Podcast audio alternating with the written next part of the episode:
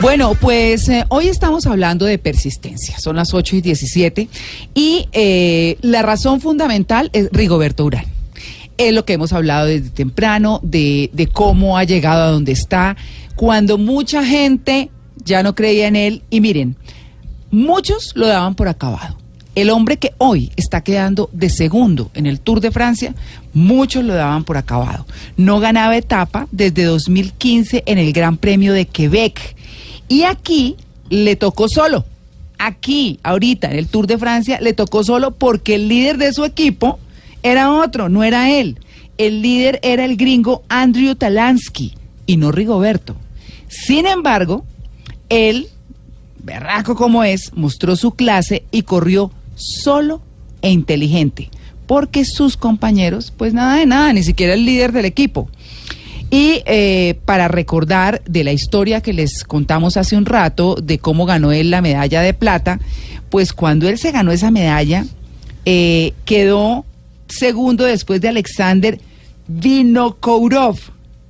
Y ahí sí, los dirigentes que no le autorizaron el desayuno como tocaba, que no lo escribieron porque lo dieron como perdedor desde antes de competir, empezaron a posar para la foto, ¿no? Porque así son. Obvio, todo Ay, cae sí. paracaídas. Exacto.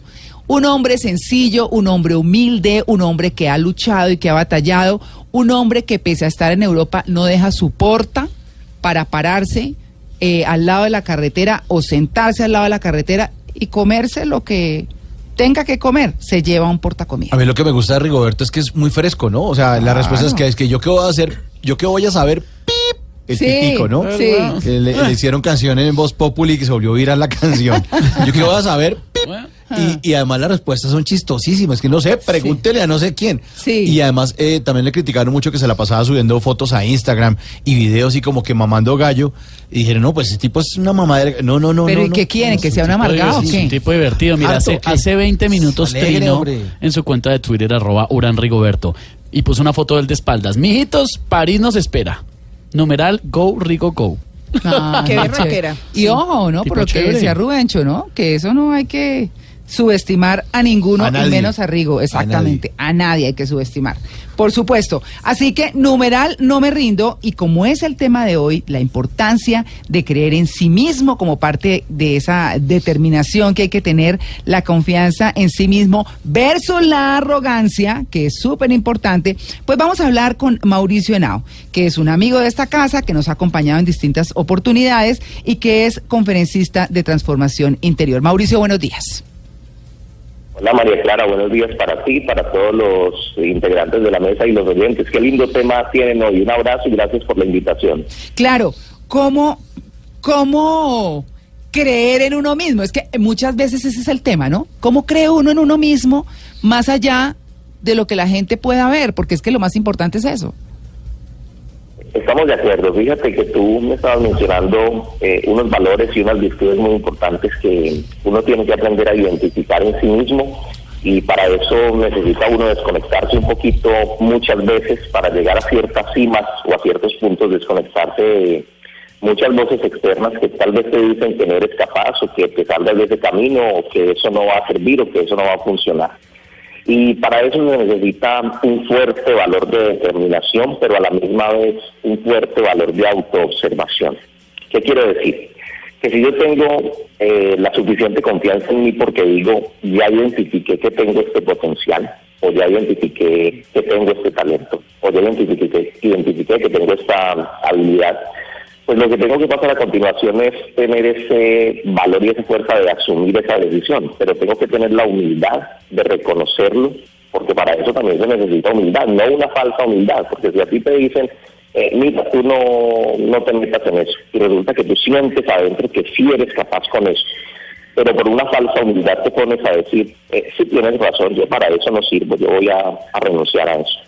Entonces estarías basándote en una voz externa sin haber escuchado primero la tuya. Ma- Mauricio, Ahora ¿por qué, bien. perdón, ¿por qué será que la gente que lo rodea a uno son los primeros en no creer? Ay, sí, que O sea, uno debería tener el apoyo de la familia, los amigos. Ah, hermano, que se va a poner usted a esa vaina, eso, es- eso queda muy lejos. Usted- Eso, es- eso tiene que... me- No, ¿cuántas personas se meten en eso mismo y no les va bien? ¿Por qué los que lo rodean a uno son como los primeros obstáculos?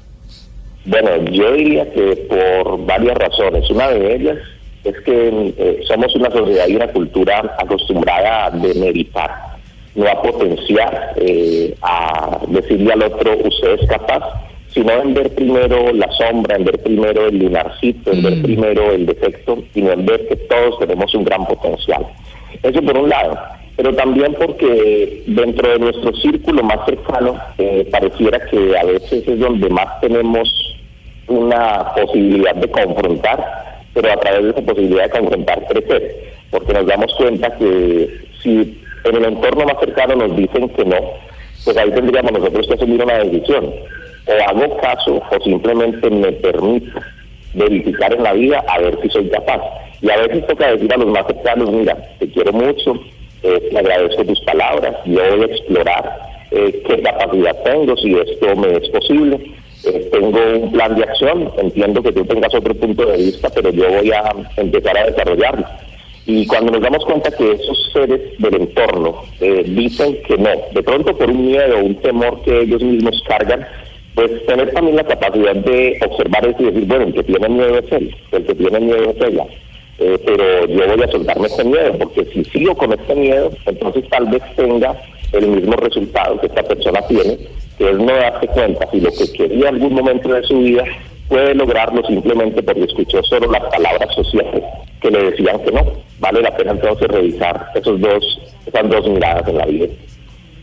Mauricio, eh, una pregunta. Fíjese, Abraham Lincoln se cayó aproximadamente ocho veces, de ocho a diez veces antes de ser presidente de los Estados Unidos a los 52 años. Y sin embargo se levantaba y seguía, pero eran temas duros en su vida.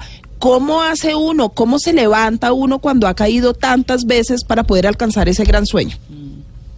Bueno, uno se levanta de esas caídas primero mirando qué aprendió, qué aprendizaje nos trajo cada caída.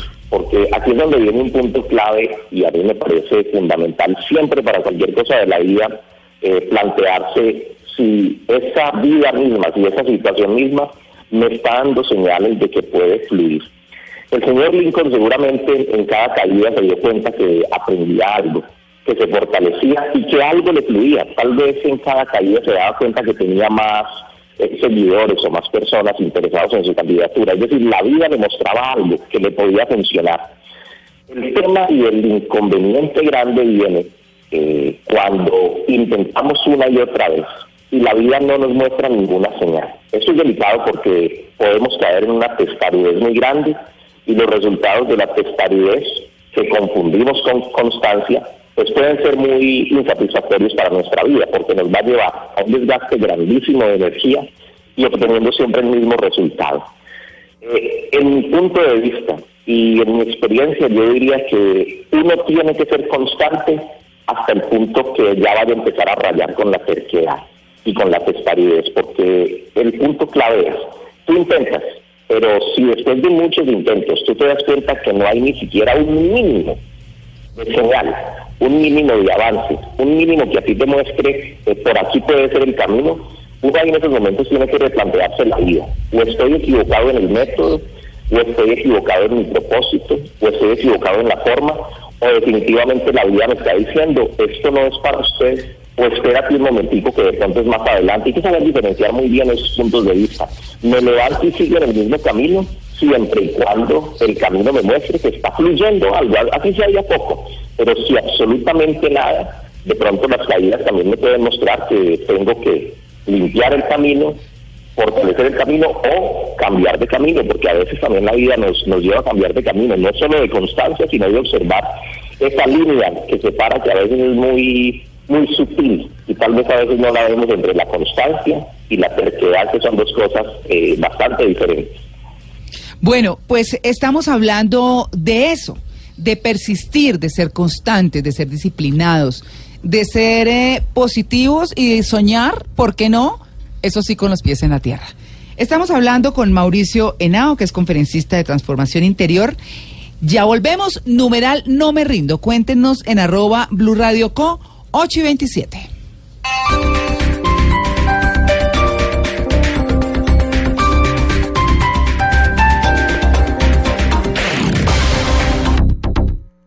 Parque La Colina Centro Comercial presenta Convierte tu estilo natural en tendencia.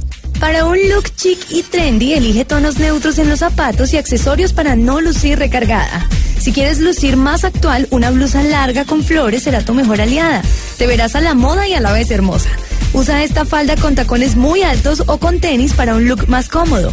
Encuentra más opciones de outfits en las tiendas de Parque La Colina, Centro Comercial como Sara, Stradivarius, Desigual, Purificación García, Seven for All Mankind, Orsay, Julio, Estudio F y muchas marcas más de moda femenina. Parque La Colina Centro Comercial. Te luce. Visítanos en Bogotá, en la avenida Boyacá con calle 145.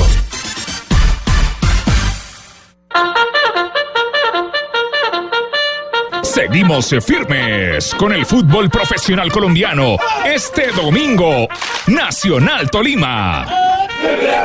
Radio, la nueva alternativa. Con el fútbol. Siempre.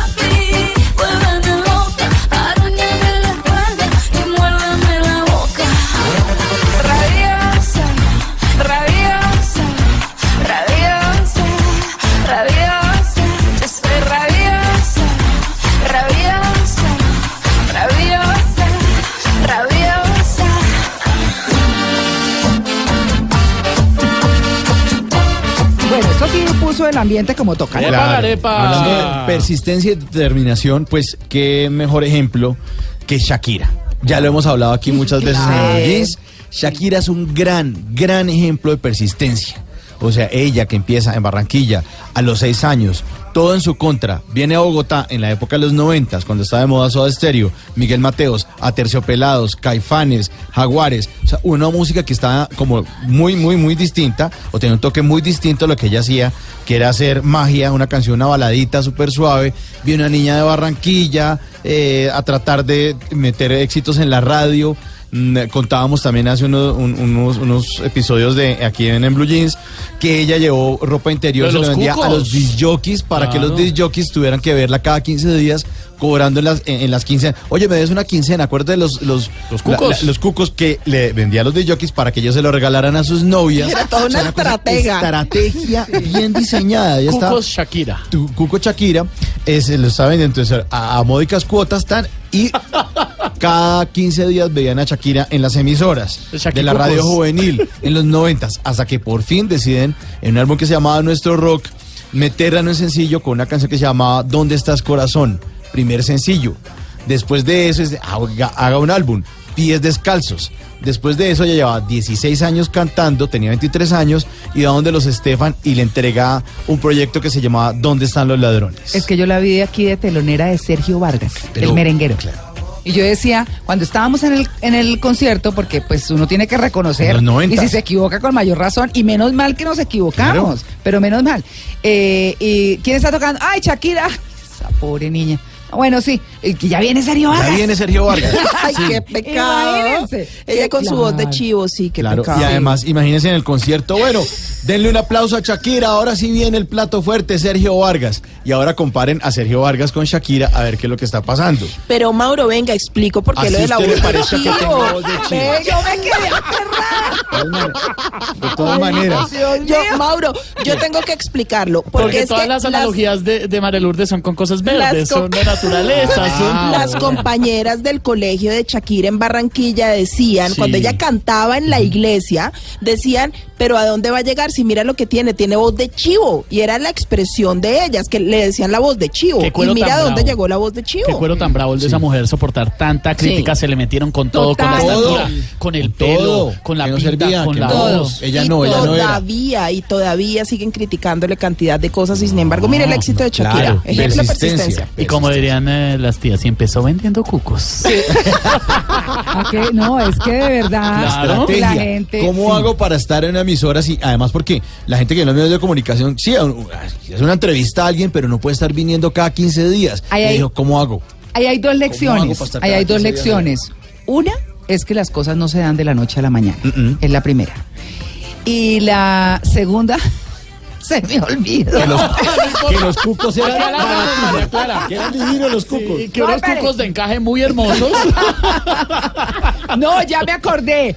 Ok, las cosas no se dan de la noche a la mañana, pero también no importa qué edad se tiene. Si usted tiene un proyecto, hágalo. Sí, hágalo. ¿Usted qué sabe cuándo se va a morir? A ver. A propósito de ¿Qué eso, importa? Mara Clara, mire, Shirley Andrea Ley dice, numeral, no me rindo. Mm.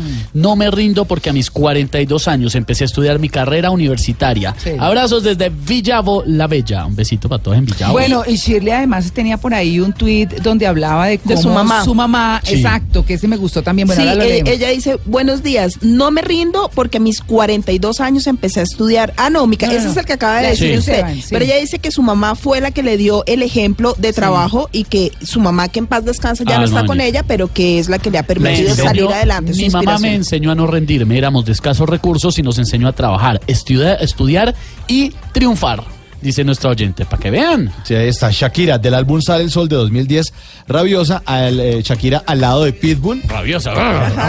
Sí, dulce, Mientras Pitbull ladra. amorosa, persistente, trabajadora y a veces rabiosa, Shakira.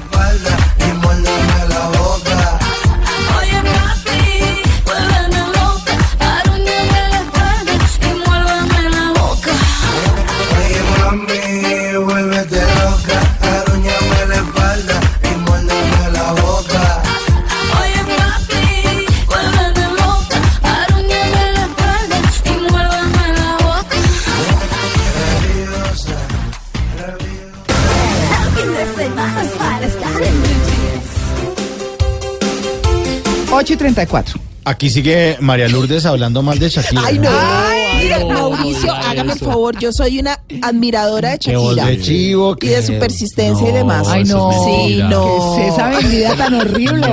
Voy a hablar del tecondo, para que peleemos de una vez. Bueno, hágale de una vez. No, a propósito, va a hablar del taekwondo, a propósito de que hoy el deporte y Rigoberto Urán fundamentalmente es quien nos inspira. Sí, nos inspira. Por eso eh, les quiero hablar de la Federación Mundial de Taekwondo. Entonces, eh, la palabra o la- la- la entidad Federación Mundial, Mundial de Taekwondo, ¿cómo la traducirían ustedes al inglés? Federación Mundial de Taekwondo. ¿Cómo se llamaría? World- Sí. Sí, está bien. World eh, Federation. No, Sí. Taekwondo World Federation, ¿no? Sí. Por ahí la vaina. ¿Cómo es? World Taekwondo. World World- Taekwondo. No. Taekwondo World Federation. Sí, Sí, claro, esa es la razón. estructura. Pues ellos se llaman así. World Taekwondo Federation. Ah, bueno. Ajá. No sé si la. Federación Mundial de Taekwondo. Decide cambiar su nombre precisamente por las siglas. Ah, ¿por qué? ¿Cómo queda? Porque las siglas de ellos, o sea, si usted, por eso les puse a traducir. what the W, fuck. T, Perdón. what the fuck. Sí, Claro. WTF. Ay, Pues pues diablo. la federación, Eso es una grosería en inglés, ¿no? Claro. Sí. Es como decir, uy, qué... Sí, cuidado. pues la Federación Mundial de Taekwondo decide cambiar su nombre de- después de llevar este nombre desde el 73, WTF, eh, y el cambio se hace por las provocaciones en la era digital. Tanto que hemos hablado toda esta semana, que no sé quién le dice a no sé quién, que en trinos, que la cosa, pues en la era digital, pues se convirtió esto en un bullying permanente a esa Federación Mundial de Taekwondo, tanto, tanto, tanto que decidieron cambiar, porque what the fuck es una grosería en, en- en inglés que significa como que, pero qué, ¿Pero sí, qué? la que empieza con P.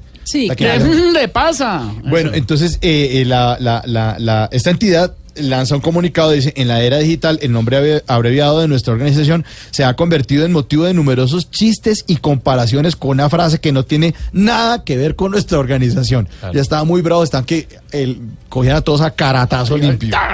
Así que era importante hacer un rebranding o cambio de nombre para comunicarnos mejor con nuestros aficionados.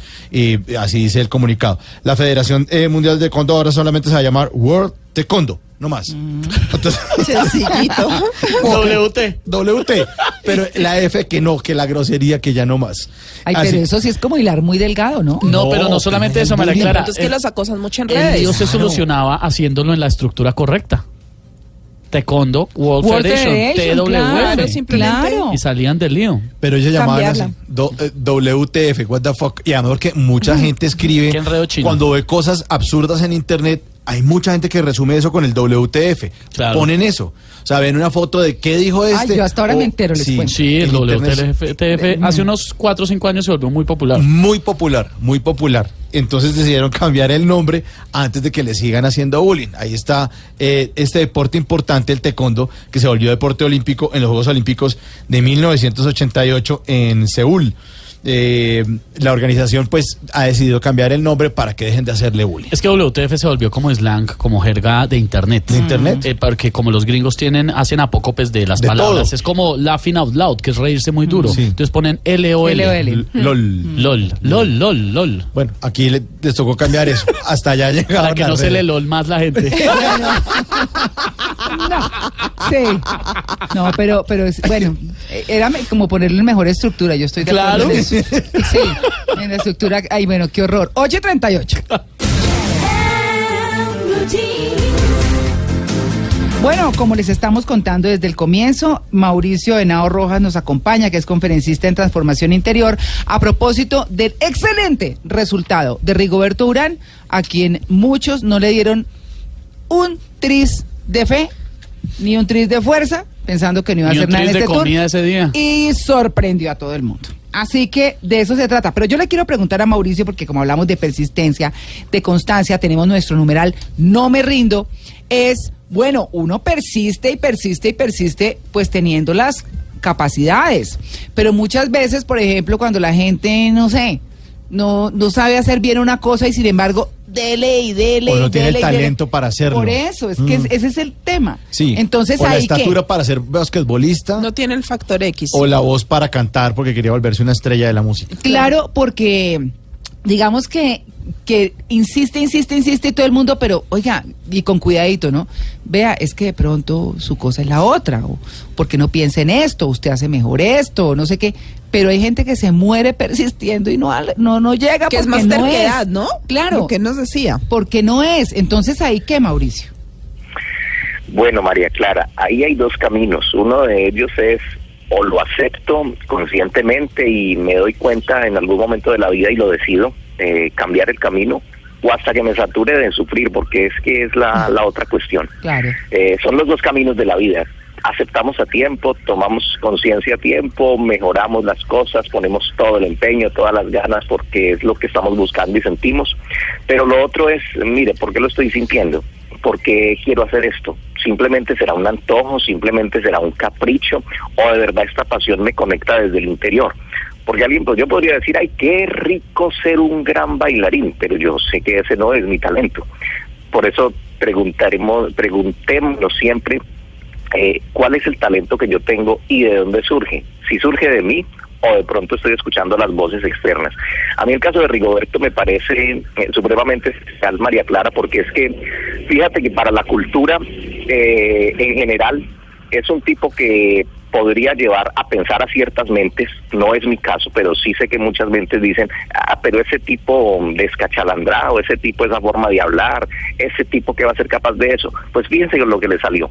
Y a veces tenemos esos paradigmas mentales, queremos poner la atención en lo que no es esencial y resulta que Rigo tendrá algo esencial muy grande adentro para haber llegado a donde llegó.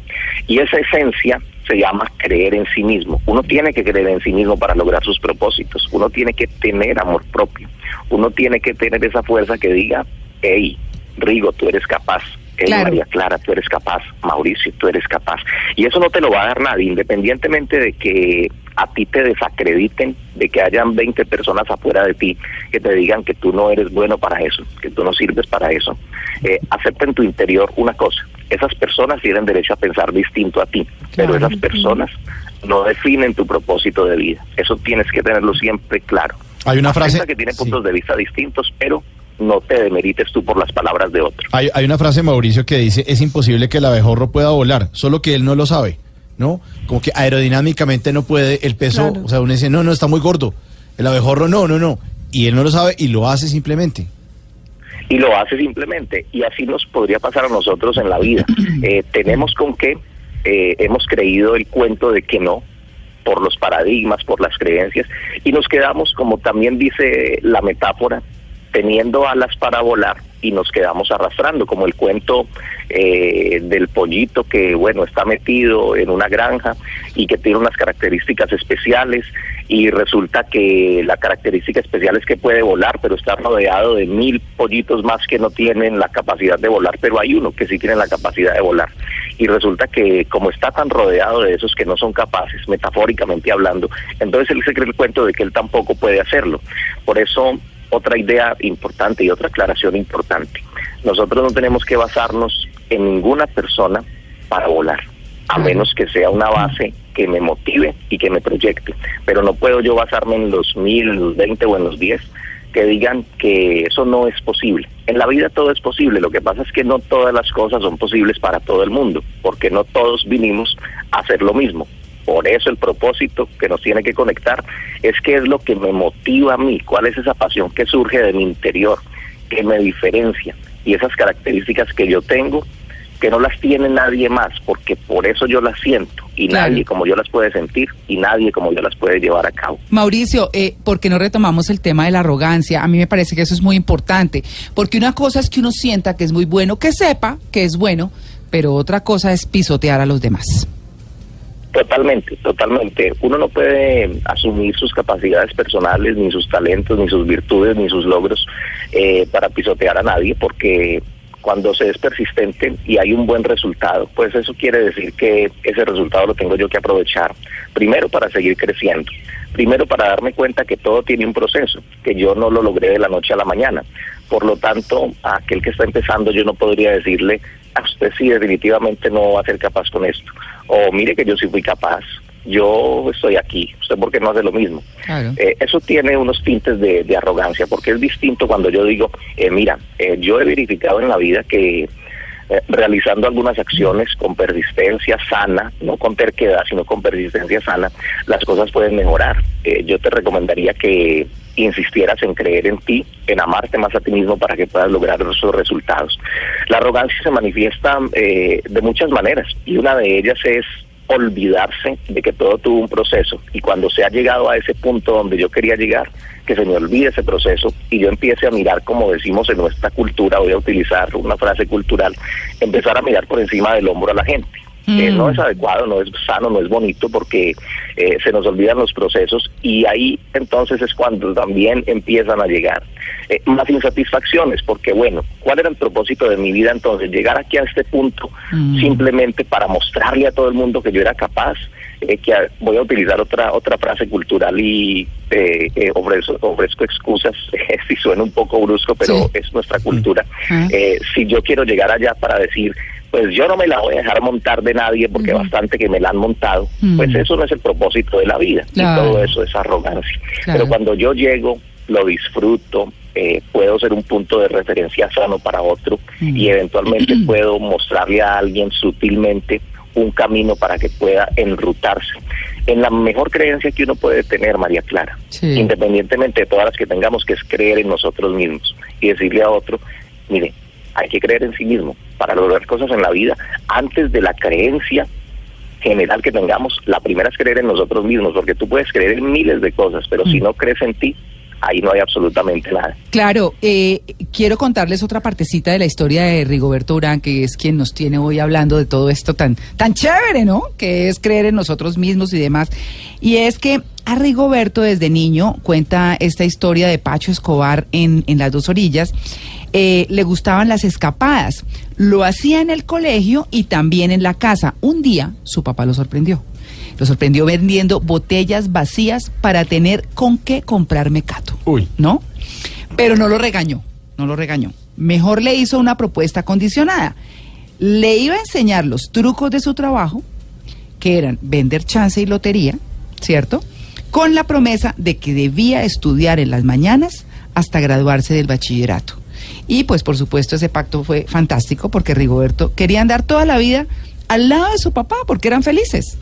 A propósito de eso y de esa historia como de infancia, Mauricio, a esta hora, hoy domingo, que están los papás con los chinos entre las cobijas y haciendo perecita y todo, ¿cuál es ese valor que deberían los papás inculcarle a los pelados desde muy pequeños y también los profesores para que aprendan el valor de persistir y no dejársela montar de los demás, o sea, en el buen sentido? Claro, Esteban, mire, eh, enseñar amor propio, pero a partir del ejemplo, porque imagínese eh, decirle a esos muchachos, eh, usted tiene que tener amor propio en la vida, salga adelante, pero resulta que a la media hora eh, eh, el hijo está escuchando decir al papá, "Ah, yo no sirvo para nada, o esto no me está dando resultado, o eso es para otra gente, nosotros no tenemos con qué. Entonces eh, ahí empiezan como las controversias y las incoherencias. Amor propio, eh, pero con coherencia. Y mostrar las herramientas, mostrar las herramientas, mostrar el camino. Mire, usted me hace acordar de un ejemplo clarísimo. Resulta que todos conocemos de esas historias donde personas con escasos recursos que llamamos culturalmente nacen en familias donde pensarían muchas personas es difícil salir adelante y tener determinación, fuerza de voluntad y persistencia cuando la situación económica familiar es muy difícil, pero hay casos de esos y hay uno de renombre internacional, ustedes yo creo que lo han mencionado y es eh, el científico de la NASA, un hombre de Buenaventura que nació en condiciones eh, económicas, familiares, socioculturales muy difíciles y cualquiera podría tomar eso como excusa cuando nace y va viviendo su vida, ¿no? Pues yo qué voy a hacer, qué voy a salir yo adelante en estas condiciones. Y ese tipo hoy en día está nada más y nada menos que haciendo parte eh, de la NASA, como uno de los grandes científicos, estudiando eh, de gran manera cuáles son los mejores alimentos que pueden llevar eh, los astronautas fuera del planeta Tierra. Sí, cuando van a señor, Raúl sus Cuero. misiones. Y parte, sí señor, Raúl Cuero, claro que sí, a mí se me estaba olvidando el nombre, gracias por, por recordármelo. Y en, co- en dónde nació, cómo nació y en qué condiciones nació, pues las estamos mencionando. Eso nos evidencia una cosa, las limitaciones están en dónde, en el interior de cada uno. Claro. Puede que afuera hayan muchas voces que te digan que eso es imposible lograrlo, pero esa persona creyó en sí misma, creyó en su proceso, creyó en sus talentos, eh, creyó, si se me permite llamarlo de esa manera, tenía una oportunidad y tomó tal vez su situación como una bendición, si se me permite Claro. el término, como una oportunidad y un reto para salir adelante. Otra persona decidiría asumirlo toda su vida como una limitación y quejarse toda la vida. Pues yo no tuve oportunidades, yo no tuve con qué, mi familia ABC. Pero hay otras personas que dicen, sí, mi familia ABC, pero resulta que también yo tomé la decisión en algún momento de la vida de que sí se podía y me deshice de esas limitaciones internas. Y todo eso parte de una decisión. Uno no puede pasarse la vida, eh, María Clara, eh, Sí. Esteban y Mauricio y todos los compañeros, eh, echándole culpas de que no se han logrado cosas eh, en la vida por culpa de otros, precisamente. Mm. Porque llegan puntos de la vida en los que uno tiene que decir, listo, tuve esta formación, tuve esto que me inculcaron, tuve estas condiciones, pero y entonces voy a depender de eso toda la vida. Eso tal vez no lo puedas cambiar, pero lo que sí tú puedes cambiar es cómo vas a interpretar la vida en adelante. Hay que leer la tu vida. en adelante, claro. Hay que liderar la vida Mm. con esa fuerza de voluntad y con esa sana persistencia. Claro. Pues bueno, vamos a hacer una pausita eh, porque pues eh, hay que hay que también ponerle otro tinte a esto. Mauricio, lo voy a involucrar en el quiz. Bueno, ojalá me vaya bien. Persígnese. Claro, así que bueno, voy a coger primero aquí a María Lourdes y luego Ay, Dios sí, mío. claro. Bueno, bueno. ¿Cuál era el nombre de la primera compañía de Bill Gates que fracasó? Entonces le voy a dar tres nombres. Eh, Data World, Traf O Data o Champ World. La cara de María Lourdes. Tranquilo, Mauricio, que voy a poner a María Lourdes a que conteste esta. Oiga, no, pues yo creo que la primera, porque es que ¿Cómo se la llama la última, primera? la- no, esa, esa. Porque es que la, porque es que la última no creo que le ponga ese nombre tan feo. ¿Y cuál es la última? Eh, Champ. Ah. No nunca sabe. Bueno, Champ World, ¿qué? A ver, es que ni siquiera. A ver, usted la dijo que la primera. Pilato. Ah, ya estaba alegando. Sí, yo voy a decir, no, mentira, mentira, la ve, la ve. la ve. ¿cuál bueno, es? es Traf O Data. Ajá. ¿No? Bill Gates, bueno, uno de los hombres más ricos del mundo, Sí. ustedes lo saben, no ganó su fortuna inmediatamente, ¿cierto? Hoy que estamos hablando de todo esto de la perseverancia. Entró a la escena emprendedora con una empresa llamada Traf O Data, la cual apuntaba a procesar y analizar los datos de determinadas cintas de grabación.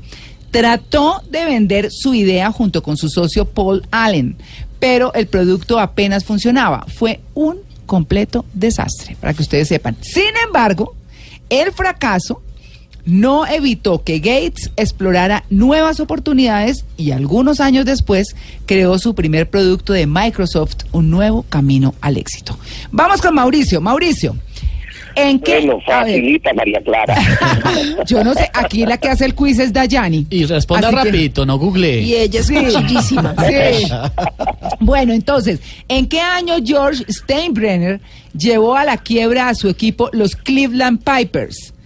Es- le voy a dar. Oiga, Day- Dayan es la profesora Rajona. Este es un Sí. equipo de la B. Pero, pero mejor dicho. le voy a dar tres fechas, Mauricio. 1967, 1962, 1955. Bueno, digamos que el- la última opción que diste, María Clara. pero yo no estoy seguro. 1955. Ahí tiene su burro. Bueno, pues eh, estamos hablando de béisbol, por supuesto, antes de que Steinbrenner fuera reconocido por ser el dueño de los Yankees de Nueva York. Era dueño de un pequeño equipo de básquetbol llamado Cleveland Pipers en 1960. Pero en el 62, como resultado de sus decisiones, toda la franquicia se fue a la quiebra y la historia de fracaso parecía seguirlo, ¿no? Al señor Steinbrenner. eh, eh, Steinbrenner. Pero cuando se hizo cargo de los Yankees en los 70, mientras el equipo luchó con una serie de obstáculos y pérdidas los 80 y los 90, pues bueno, salió, consiguió seis victorias en la Serie Mundial entre el 96 y el 2003 y el récord como uno de los equipos más rentables de las ligas mayores del béisbol. ¿Ve? Para que vean. Esteban, Mande. a ver, ¿a qué edad fue despedido Stevie Jobs de Apple? Ay, claro, cuando lo votaron de la junta directiva, me sé toda la historia menos el año. Y la edad.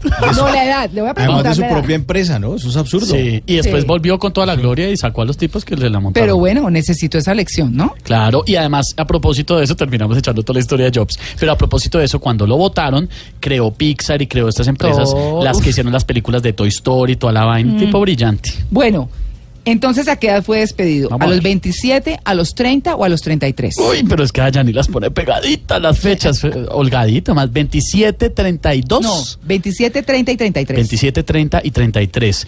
Yo creo que a los 33, la edad de Jesucristo. A ver. ¡Ay, casi! Hoy tuvo trabajo el Ay, perdóname, Bueno. María Fernanda. Bueno, Stevie Jobs no solo era un gran emprendedor por sus grandes inventos, sino también por haberse recuperado de un fracaso insuperable que fue haber sido echado de su propia empresa. Claro, él encontró el éxito a los 20 cuando Apple se convirtió en un imperio masivo. Imagínense eso, él tenía 30. Cuando tenía 30, la junta directiva decidió despedirlo, Ay, decirle hola. chao. No se dejó intimidar por el fracaso, fundó una nueva empresa llamada Next como próximo, la cual eventualmente fue adquirida por Apple. Una vez que regresó a Apple, renovó la imagen de la empresa y la hizo crecer. Así que ahí están muchos casos de emprendimiento, entre esos la de Rigoberto Urán, que nos ocupa hoy y que nos tiene hablando del numeral que ya es tendencia. Numeral no me rindo. Numeral, no me rindo. A esta hora los oyentes siguen contándonos historias de cuando no se han rendido o de cuando los líos a veces parecen abrumar, pero no, sobre todo en un día como el domingo que no le da tantas vueltas a las vainas, hay que oír este tipo de opiniones. Fanaranjo nos dice, numeral, no me rindo a pesar de todas las adversidades, de donde no sé, saco fuerza y sigo para adelante. Alfredo González dice, numeral no me rindo porque todo lo puedo en Cristo que me fortalece. Filipenses 4.13. Bonito este, Lucho Barrios dice, numeral no me rindo hasta no ver un país con más justicia social y cero corrupción. No nos rendimos, no nos rendimos. No nos rendimos. Yo, ¿Qué menos? ¿Qué, qué- ¿Cómo es que nos quedamos quietos? Sigo invocando a la, a la oposición venezolana como ejemplo para que nosotros luchemos. Mire, Camilo. Camilo Serrano dice, numeral Sí. no me rindo. Un ejemplo es Roberto Gómez Bolaño, Chespirito Alma Bendita, Ajá. que empezó con el chavo después de los 40. Sí, Ah. le, él le pegó al perro como a los 42 Bueno, años. a propósito de eso, los invito a que se vean en Netflix eh, Hambre de Poder, que es la historia de McDonald's. Sí. El dueño, Buenísimo. bueno, sus Ah. prácticas no me mataron, ¿no? Eso no. sí, pues como persona, pero a los 52 años adquirió McDonald's y la volvió lo que es. Es buenísima, Sí, buenísima es la película. Yo la vi esta semana. Sí. Pero a propósito de eso, Mara Clara, también decirle a la gente, sí, persistente y todo, pero pues no todo se vale, ¿no? O sea, No, exacto, tranquilos, que es la acuerdo. historia. Donald Trump es un empresario súper exitoso. Yo me he leído sus libros y lo admiraba mucho antes de saber todas las prácticas y todas las cosas malas que había hecho el hombre. Dicen que los grandes caudales están llenos de aguas de cañón. Ugh, Entonces, bueno. Es intentando lo imposible como se realiza lo posible, lo decía Henry Barbus. Bueno, pues antes de irnos, por supuesto, agradecerle a Mauricio. Mauricio, un mensaje final para este numeral que hemos eh, desarrollado hoy con usted de No me rindo. Bueno, María Clara, decirles a todas las personas que tienen ganas de emprender, que están pensando en rendirse, que se pregunten si eso en lo que quieren trabajar, eso que quieren lograr, les está mostrando, aunque sea mínimamente, que les está fluyendo, porque uno no puede renunciar a algo cuando por lo menos ve una mínima señal. Que tengamos una mínima constancia y que tengamos el amor propio decidido a partir de nosotros, no dependiendo de lo externo. Si queremos lo externo para que nos apoye, entonces busquemos personas, contactos que nos inspiren, personas que hayan tenido una historia que, que nos pueda mostrar un camino, personas que hayan tenido caídas y se hayan vuelto a levantar, que nutramos todo nuestro ser a través de todos los sentidos, qué es lo que vemos, qué es lo que decidimos ver, qué escuchamos, qué es lo que decidimos escuchar. ¿Tú prefieres estar todo el día mirando cuál va a ser la mala noticia del día o estás buscando mensajes que te motiven a impulsarte? Tú estás mirando en todo momento los lunares y las manchas que consideras es el problema de la vida o estás decidiendo, por ejemplo, leer cómo vivir mejor, cómo ser feliz, cómo emprender, cómo quitarse los miedos de encima. No nos demeritemos, acreditémonos bien, preguntémonos entre constancia y terquedad en qué punto estamos. Constancia, cuando yo toco la puerta una vez, se llama una constancia menor. Cuando Claro. yo toco la puerta dos veces, una constancia mediana. Cuando yo toco la puerta tres veces, se llama constancia. Si en esas tres veces la puerta no se ha abierto, hago una pausa, para decirlo de una manera metafórica, intento un tiempo prudencial después y vuelvo a tocar las mismas tres veces a ver si se me abre. Normalmente cuando el camino de la vida está mostrándonos que por ahí sí es, la puerta se abre en esos intentos. Pero si llevamos 30, 40 intentos y no hemos cambiado ni lo más mínimo, no. vale la pena revisar si estamos en terquedad, porque a eso la cultura María Clara Sí. le ha acuñado una frase que a mí me parece muy curiosa, yo no, no estoy de acuerdo con ella porque esas, esa frase tocaría desglosarla un poco más. Le dicen a la gente, insista, persista y Pero no nunca desista. desista.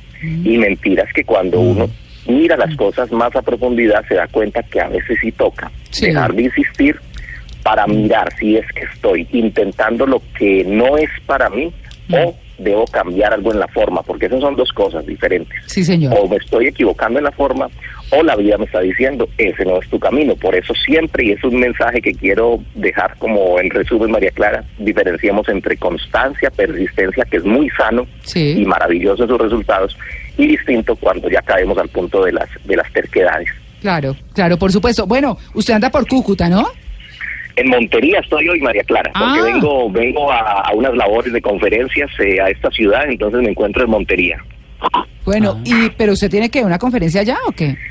Eh, sí, sí, sí, claro que sí. Viajé recientemente, tengo esta semana que entra mm, a partir de mañana unas eh, conferencias privadas en Montería y tengo una eh, abierta al público, María Clara, que se llama ¿Por qué me pasa esto a mí? Ah, una pregunta existencial que todos nos hemos hecho alguna vez en la vida, pero es un enfoque más desde el ser y desde la conciencia para entender que esa pregunta ya no es necesaria en la vida, pero es necesaria hacérsela para entrar en ella y darse cuenta. Eso lo daremos en Montería esta semana entrante. ¿Por qué me pasa esto a mí? Es una conferencia. Bueno, perfecto. Pues bueno, muy bien. Eh, ah, muchas gracias a Mauricio Nao que siempre nos acompaña en estos en estos casos eh, en los que bueno nos da por pensar en todo lo que tenemos que hacer nosotros mismos por nosotros mismos. Mauricio, muchas gracias. No, María Clara, un gran abrazo para ti, a los oyentes y cualquier duda adicional que tengan, los invito a que se contacten con nosotros a través de nuestra fanpage Mauricio Henao, entrenador de felicidad en Facebook. Un gran abrazo y encantado de tu invitación. Bueno, muchas gracias y los dejo con esta frase que nos manda nuestro Luis Carlos Rueda que anda por allá en la Madre Patria. En las Madrid. Sí, que dice, el único lugar donde éxito está antes que trabajo es en el diccionario. Me encanta esa frase. Hay que trabajar.